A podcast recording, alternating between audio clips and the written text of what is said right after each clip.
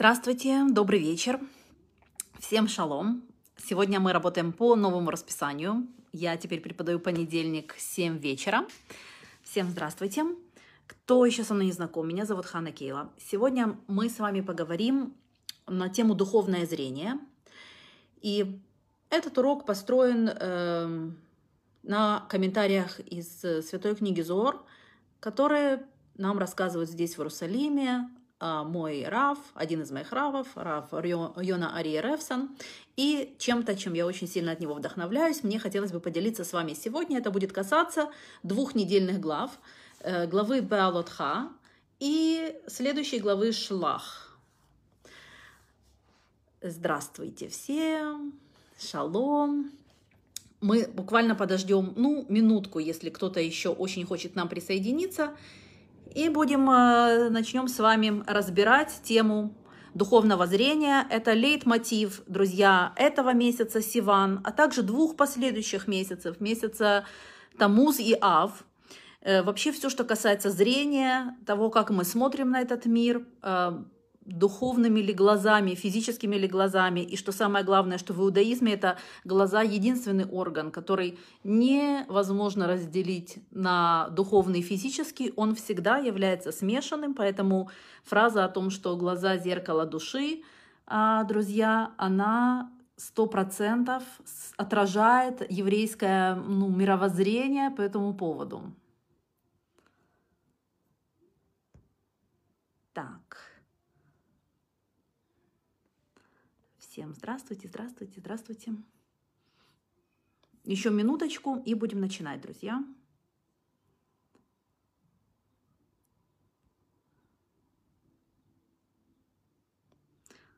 Не знаю, как если вы слышите, а, как мои дорогие соседи, очень любимые, слушают музыку, а, потому что я это хорошо слышу. Но если вам тоже хорошо слышно, наслаждайтесь, друзья. Э, если вам не слышно, ну что ж, очень плохо. Вы не получите заряд бодрости и энергии, потому что они слушают зажигательную еврейскую музыку. Прямо сейчас, пока у меня идет прямой эфир. Так.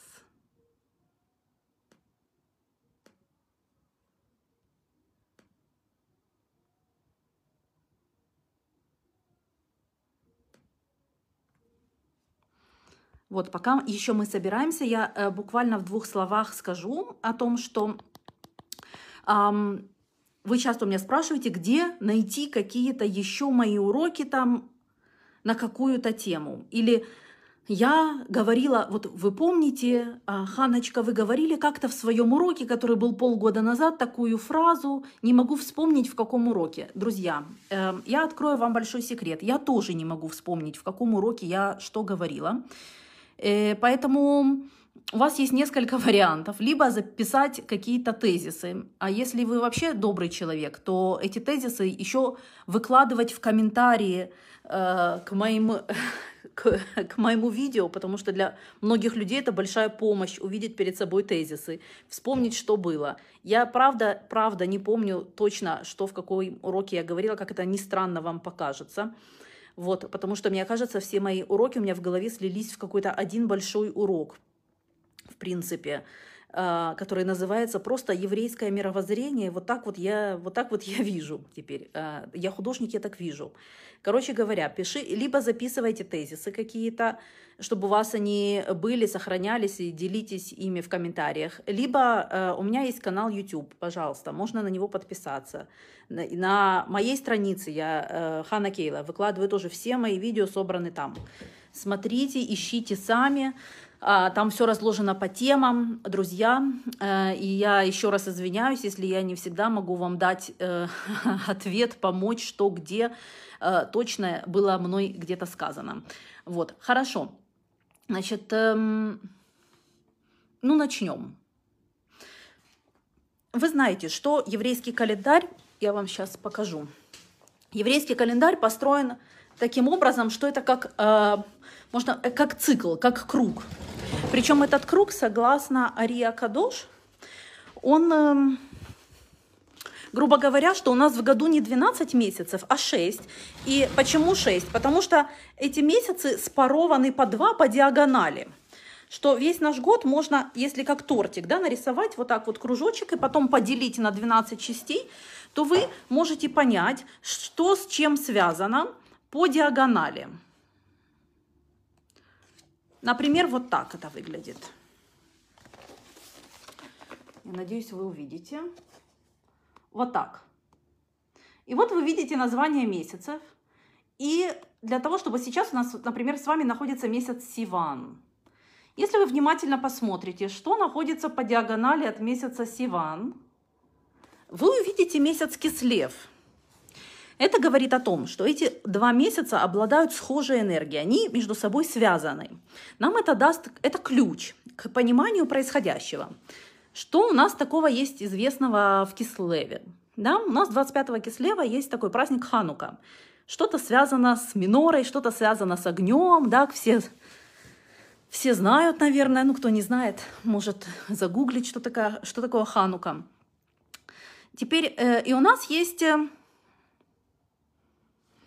значит, считается, что праздник Кислев и праздник Хан, э, месяц Кислев и праздник Ханука это как триумф устной Торы, скрытой Торы. А Шавуот – это триумф э, письменной Торы, раскрытой Торы. Да? Происходит... Э, я вам все правильно рассказываю? Нет. Значит, Кислев и Сиван. Вот. И, и Сиван, короче говоря, что я хочу сказать. 25 Кислева, если вы проведете по, по диагонали год, у вас выпадет на какую дату? У вас выпадет на главу Беалотха, то есть та глава, которую мы читаем сейчас, на главу Беалотха. И что мы читаем? С чего начинается эта глава? С того, что Аарон Акоин зажигает минору, зажигает светильник. И вся история связана с тем, что каждый из нас, потому что когда мы читаем Тору, мы не читаем, мы пытаемся отойти от того стиля чтения, где мы читаем про каких-то людей, которые непонятно как нам относятся, мы пытаемся всегда все, что мы там читаем, попробовать применить на самих себя. Если мы читаем, что Арона Коэн зажигает э, светильник, зажигает минору, и э, на это есть параллель, что он зажигает минору физическим э, как бы способом, но э, с другой стороны он зажигает духовную минору, то есть свет внутри э, душ других людей, да, еврейского народа поддерживает вот это внутреннее горение, то мы всегда должны задавать себе вопрос, как мы это можем делать тоже. Как мы можем зажигать минору внутри других людей, зажигать свет внутри других людей, вдохновлять других людей, поддерживать в них внутреннее духовное горение. То есть не, э, не наоборот, да, делать так, чтобы люди потухли. Иногда бывает, ты поговорил с человеком, и все, у тебя такое ощущение, что тебя выключили. Э, вот э, это называется, как будто из тебя забрали всю энергию, да, как будто тебя потушили, как, как свечку, да, там вот так вот на пальце влажные сделал, вот так вот притушил фитилечек, да, и вот как будто бы с тобой сделали то же самое.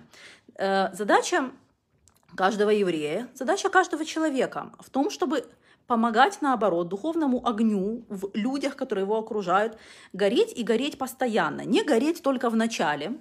На этом тоже делается акцент. Почему? Иногда вы с кем-то познакомились, или у вас начало отношений, или там вы начинаете какую-то новую работу, какое-то новое дело, какое-то новое хобби, и вы э, зажжены этим, вас это разжигает, вас это очень вдохновляет, вас это как-то очень подогревает, вы чувствуете определенный духовный подъем.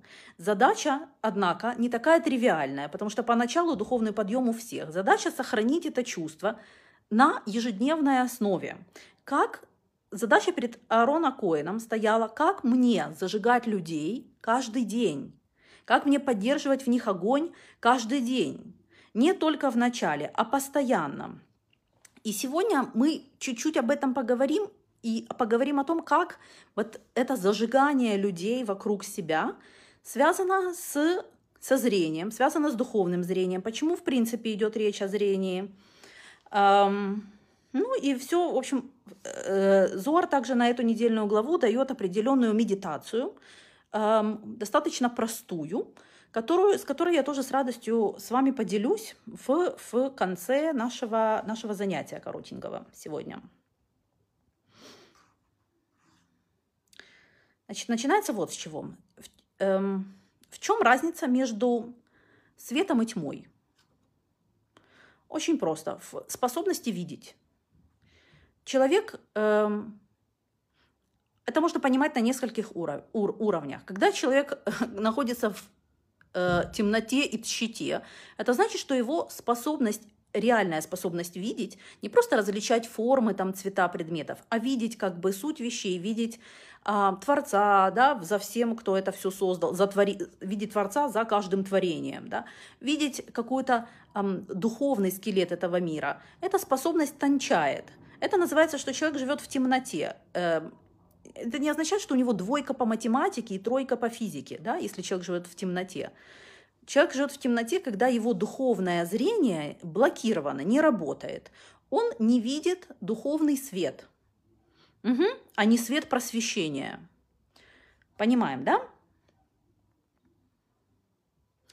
Говорится также о том, что глаза человека – это самая как бы чувствительная часть тела, потому что именно через эту часть тела мы, каждый из нас связывается со всем, что его окружает. Через глаза. Понятно, да? Мы не ко всему можем прикоснуться, мы не все можем потрогать.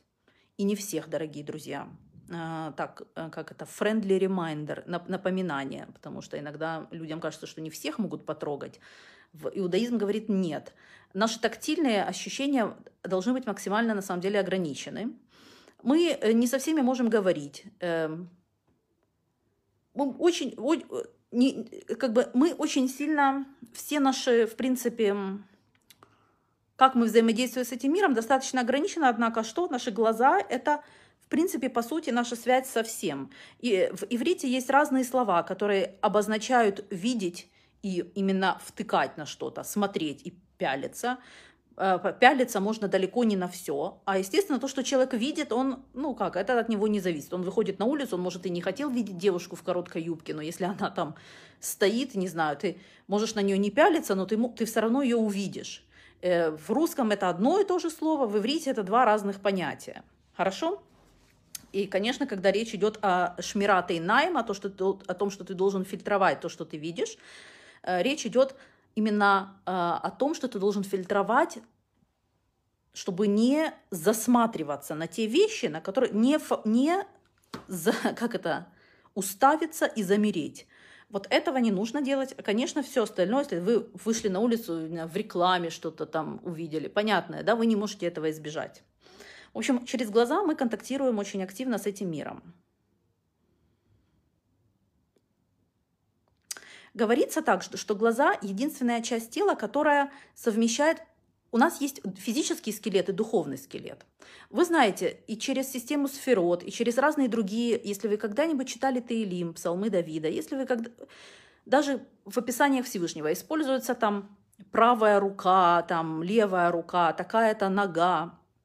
А, что это обозначает? Что есть, как бы есть, вот у человека физически рука, физически нога, но то же самое существует и в в духовном понятии. Правая рука в духовном понятии обозначает хесед, да, обозначает рука дающая, эм, помогающая всем. Левая рука, наоборот, такая гвура, рука э, не подпускающая близко, строящая рам, строящая ограду, строящая какую-то э, между собой, да, допустим, женщина должна выстроить забор между своей семьей, между собой и своим мужем, и остальным миром. Это ее работа. Поэтому женщина говорится, что она гвура. Ее задача быть забором. Это ее ну, функция, можно сказать, да, в этом мире, которую она делает.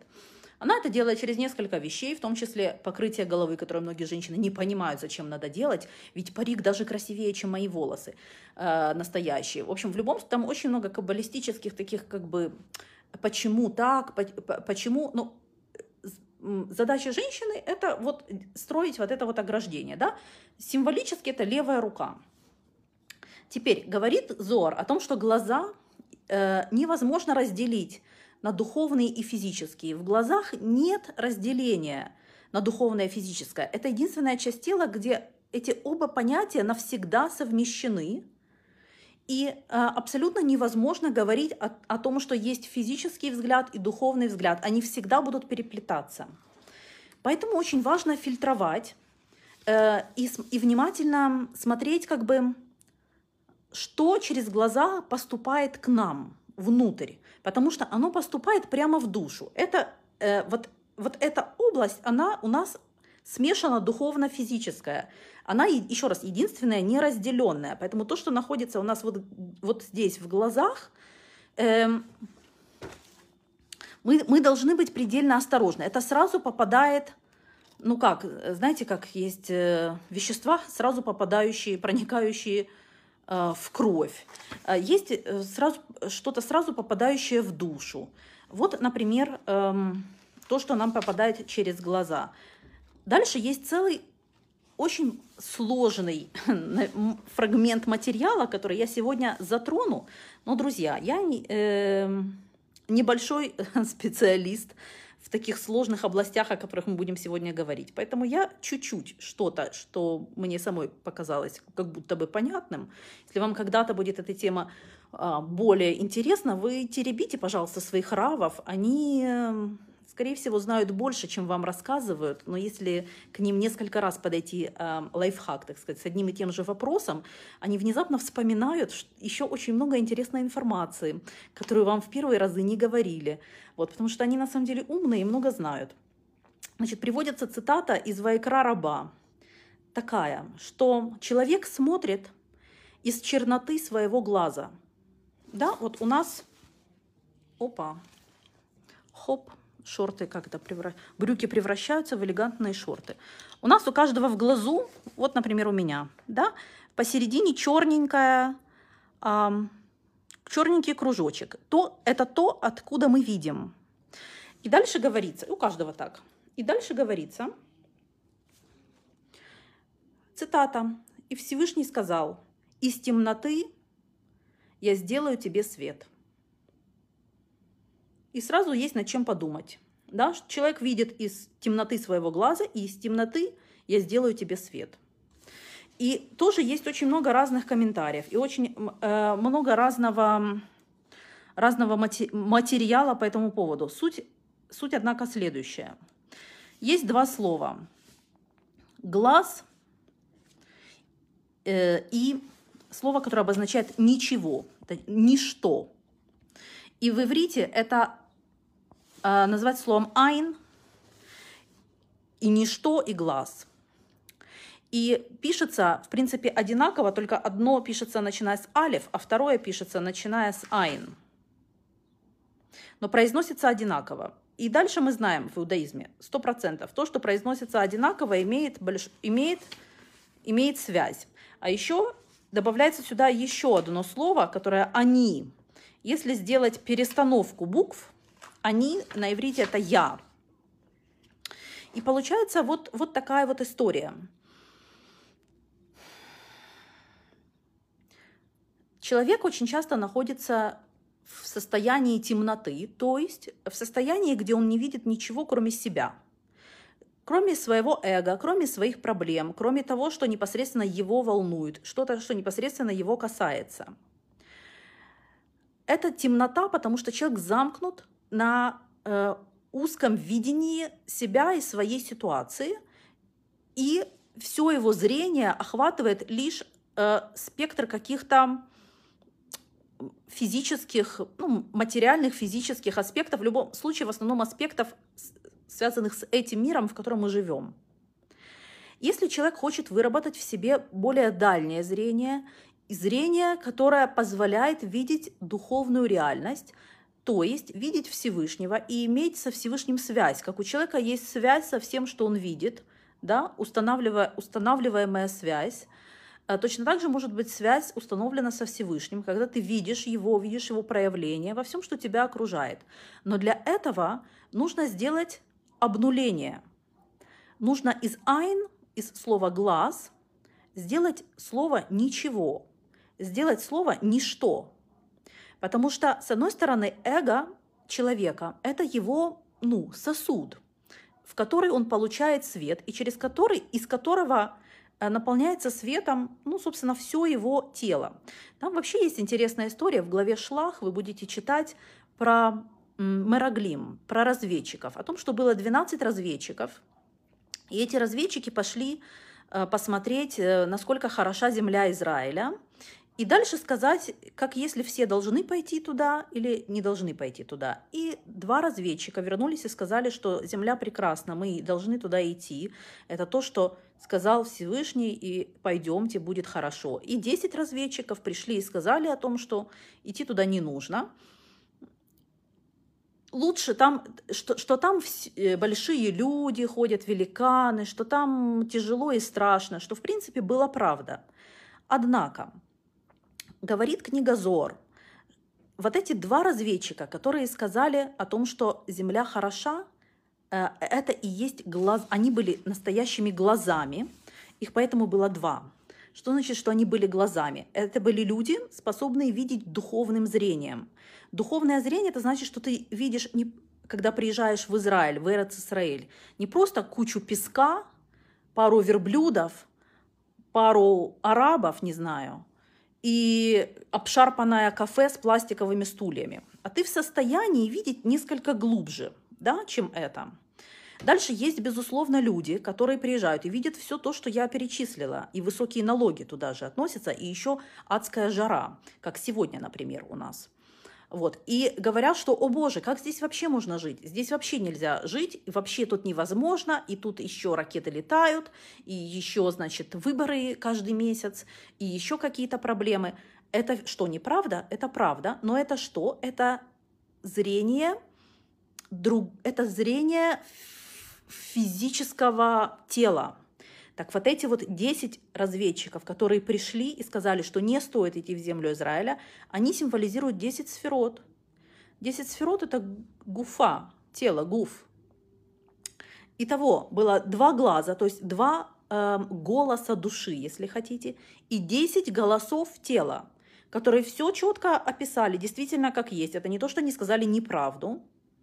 Однако они не учли то, что есть другая ну, другая реальность, реальность духовная, которая сопровождает э, эту землю, которая сопровождает то, что Всевышний хочет, чтобы мы тут жили. И он сказал, что это то, что надо делать. Значит, короче говоря, фокус состоит вот в чем. Э, фокус этих двух глав и фокус последующей всей истории, которая будет происходить в книге Бамидбар и которая будет происходить в ближайшие несколько месяцев – мы, у нас эм, тоже по, по книге Сефер Яцера, вы знаете, что у каждого месяца ну, есть свои коды и есть какие-то какой-то орган, который соответствует месяцу. В месяце Тамуз э, это будет правый глаз, в месяце Ав это будет левый глаз. Почему? Потому что сейчас, друзья, мы с вами вошли в период, который называется fixing of an eye, исправление э, глаз, исправление зрения. Говорится о том, что до сих пор не отстроен третий храм, и нет геулы. Из-за греха Мираглим, из-за того, из-за того, что мы не умеем правильно смотреть, из-за того, что то, что мы видим, мы неправильно интерпретируем, и наше зрение эм, очень сильно сфокусировано на, наш, на себе и своих потребностях, то есть на своем эго, и очень мало сфокусировано на Всевышнем, на том, что Он хочет, на том, что Он видит для нас и о том, что мы вообще здесь выполняем его волю, а не э, пытаемся пристроить свою пятую точку там, где теплее и там, где а, комфортнее. Окей? Потому что через каких-то 120 лет жизни каждого из нас нашей пятой точки будет абсолютно уже все равно, где она э, осталась по итогу. А что будет не все равно, это м, путь, который проделала наша душа и насколько она справлялась с теми задачами духовными, которые перед ней стояли. Так вот, одна из больших задач нашей души – научиться смотреть, научиться видеть правильные картинки перед собой. Теперь, ой-ой-ой, секундочку.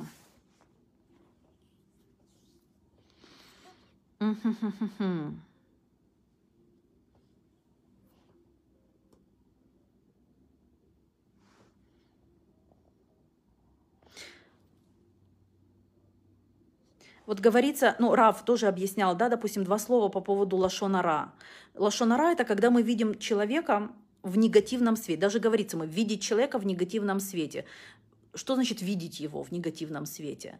Это значит, что рисовать вокруг него некоторый, представлять, рисовать негативную идею, негативный образ. И когда ты это делаешь, это заходит внутрь тебя. Ты вроде бы говоришь про человека, который к тебе, ну, он тебе не родственник, не товарищ и не брат. Казалось бы, кто-то вообще левый, какой-то человек, который... Но то, что ты, если ты говоришь про него лашонара, это начинает это моментально в тебя входит. Дальше еще есть интересная идея по поводу миноры, по поводу зажигания миноры и зажигания внутреннего света. У нас на лице, когда человек улыбается, да, у нас идут а, от лица, у нас как лицо представляет собой минору. У нас есть а, два уха, два глаза, нос, центр, да, рот. И центральная линия – это наша душа. У нас как зажигание миноры – э, очищение миноры. Это все, что связано с нашим лицом и с нашей душой. Почему так Почему, этот, почему существует такая связь? Потому что то, что заходит к нам через уши, то, что заходит к нам через глаза, через, через наш нос, влияет на нашу душу. И если мы хотим вырабатывать в себе вот это вот чистое как бы зрение, мы должны фильтровать очень сильно, что в нас заходит. Потому что так или иначе это оставит отпечаток на нашей душе. Э, наша, наша минора, друзья, вот это вот, да, должна сиять. Э, должна реально, ну как бы, есть люди, у которых сияющее лицо. Это значит, что у них, их душа говорит как бы через, через их лицо. Видите проявление. Э, это нарабатывается тем, что человек тренирует себя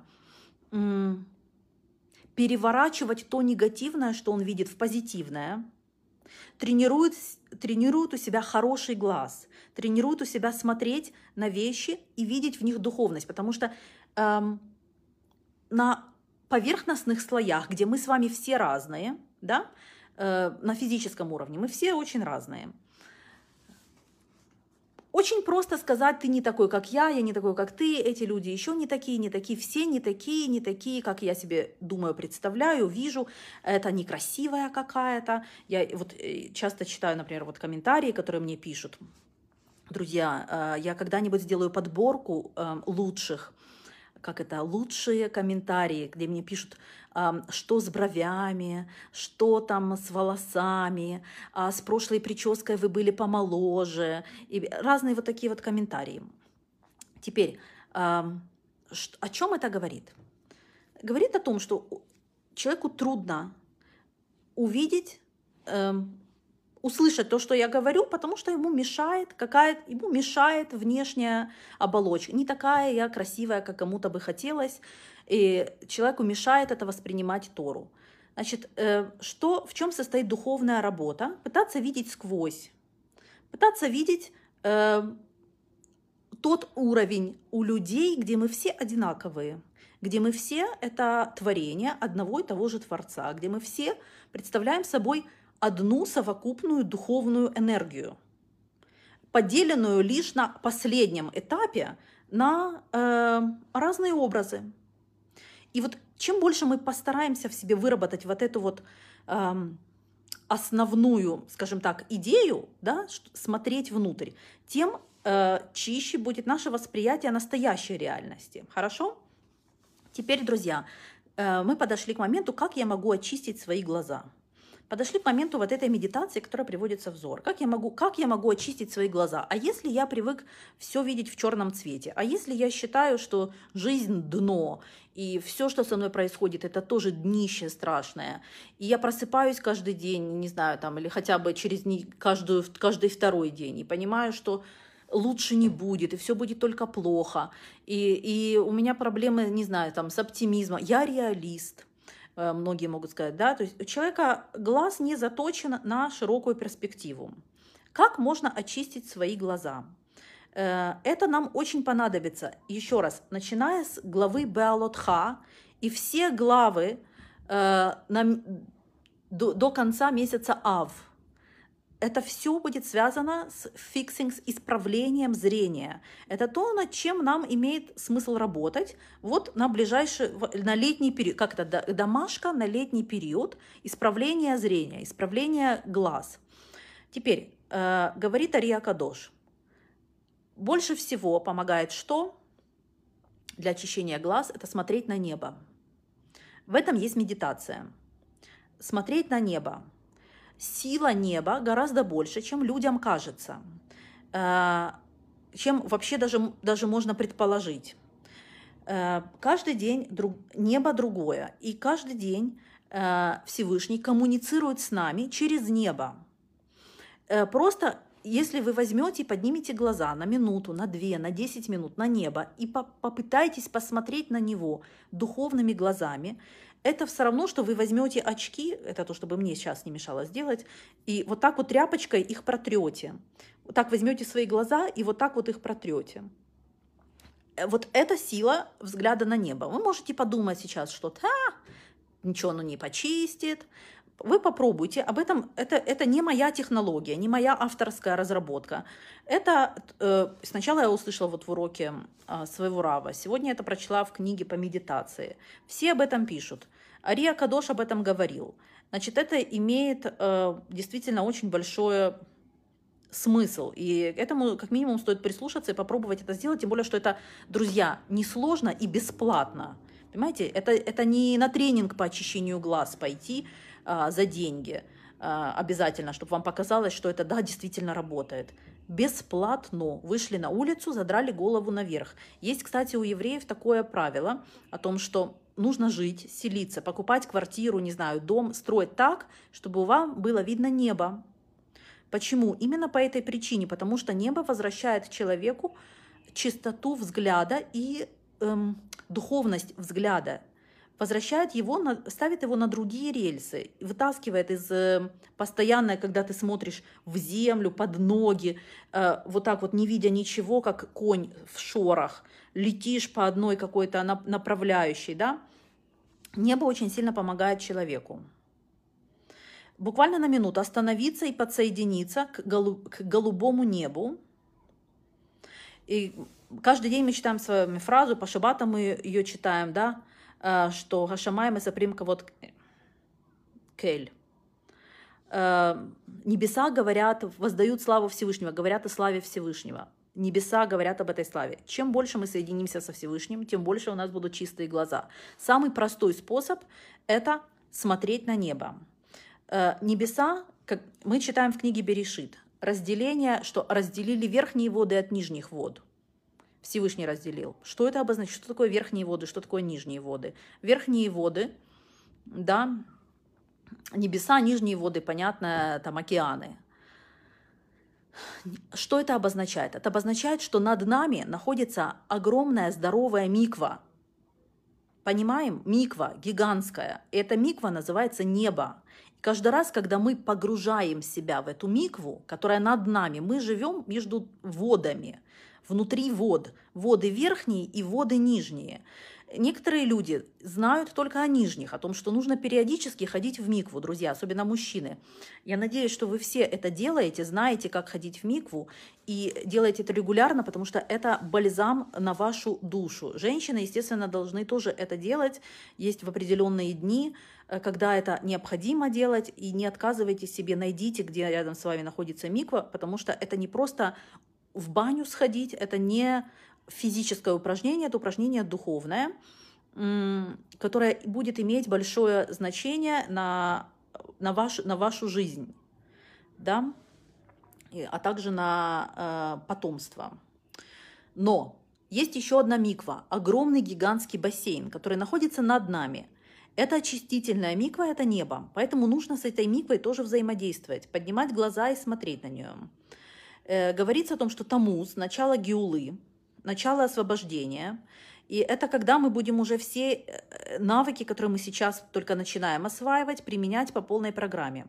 Медитация следующая. Вы берете две минуты. Сначала смотрите на небо две минуты. А потом вы, вы берете человека и смотрите на него тоже, не пугая его, естественно своим э, настырным взглядом, и чтобы он не подумал, что вы маньяк и маньячите за ним, имеется в виду, смотрите на него через духовные глаза.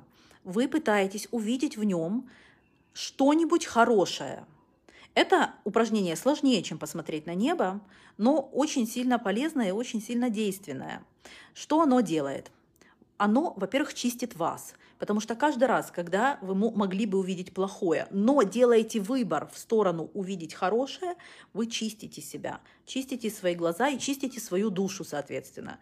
Каждый раз, когда у вас есть выбор, как увидеть человека, ситуацию, а, особенно, особенно человека, вы склоняетесь в сторону к того, что это пропащий вариант, да ничего из него не будет, это точно умысел, злой, коварный умысел какой-то с его стороны. Конечно, этот человек продуманный, прохаванный, только поэтому так поступает. Все у него посчитано, там, схвачено и задушено. Я-то его знаю, давно уже его раскусил.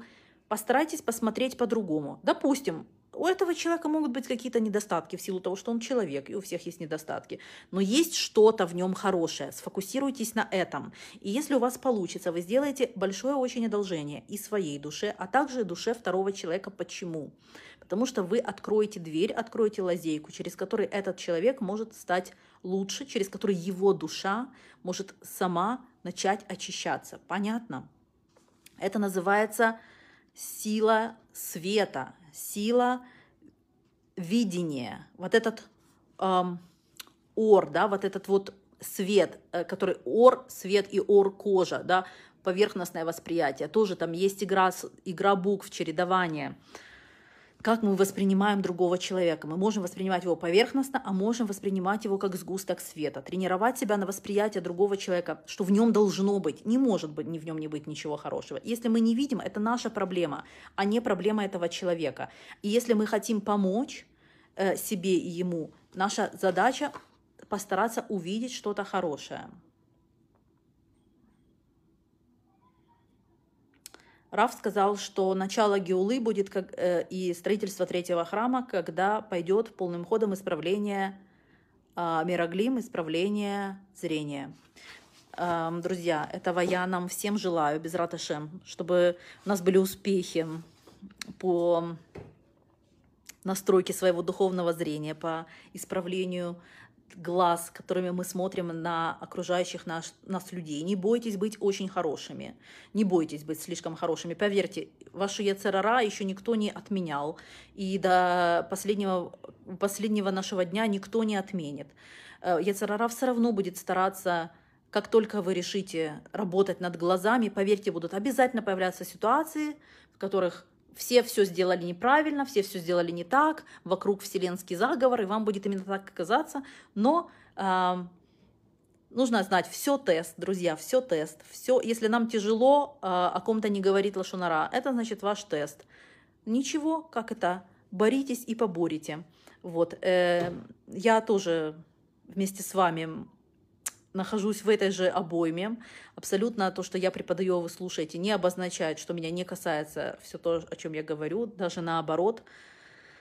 А, есть цена за вдохновение людей на хорошие поступки, потому что когда вы начнете делать без усилия над собой в лучшую сторону, начнет ваше яцертов вытеснять ваше яцерара, ему будет это не нравиться, и попадать будет отчасти и мне тоже, как причине, возможно, одной из, по которой это происходит. Но это уже совсем другая история. Главное, что не бойтесь вдохновиться чем-то хорошим, не бойтесь пробовать эм, судить людей в лучшую сторону и быть обманутыми. Не надо этого бояться. Всевышний оценит ваши старания и усилия э, на пути к более очищенной версии себя. Все, всем хорошего вечера и до встречи завтра в 8. Пока-пока.